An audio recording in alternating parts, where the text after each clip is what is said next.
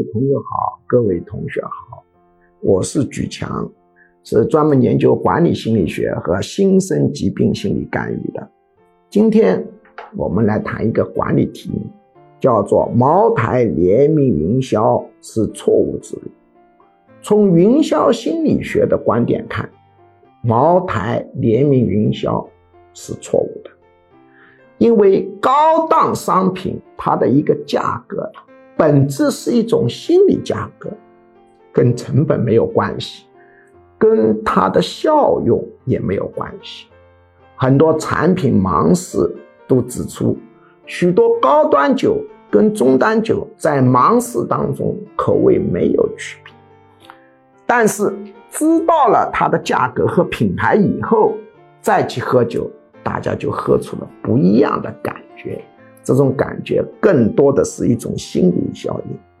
高端商品，它的价格本质是心理价格，只要消费者认为它值这个钱，那就能够卖这个钱，跟它的成本、跟它的实际效用有关系，但不大。比如爱马仕包，你是不能考虑它的成本。也不能考虑它的实际功用。若谈实际功用，能取代爱马仕包的包包实在太多。爱马仕包跟茅台酒一样，它是一种变形的身份证，让你跟别人区隔出来，表示我是有钱的。那么高端商品形成了一个心理价格，是很难得的。你不能去破坏它，把他的心理价格往下调，往下调，即使你暂时获利，最终还是要倒霉的。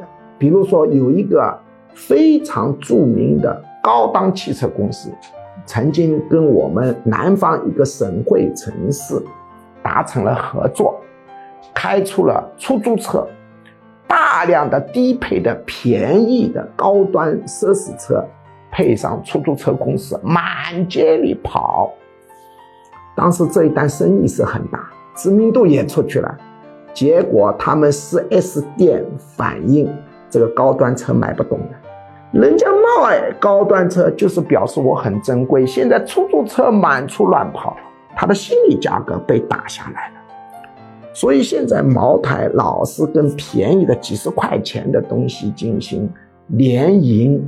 虽然也能获得一点钱，虽然也能知名度打出去，但是他这个是得不偿失的，因为茅台的知名度已经够高了，没有必要再扩展它的知名度。从云霄心理学出发，它的主要任务是要继续维持茅台这么一个高的心理价位。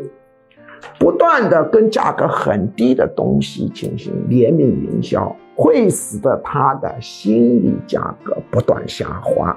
虽然获取了很多联名收益，但是会使得人喝茅台酒的尊贵感下滑。从营销的角度是错误的。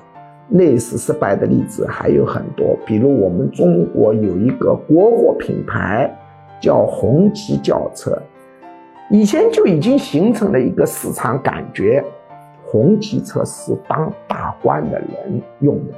后来红旗车曾经把这个车子向乡镇干部倾斜，给人感觉要生产乡村干部都能坐得起的红旗车。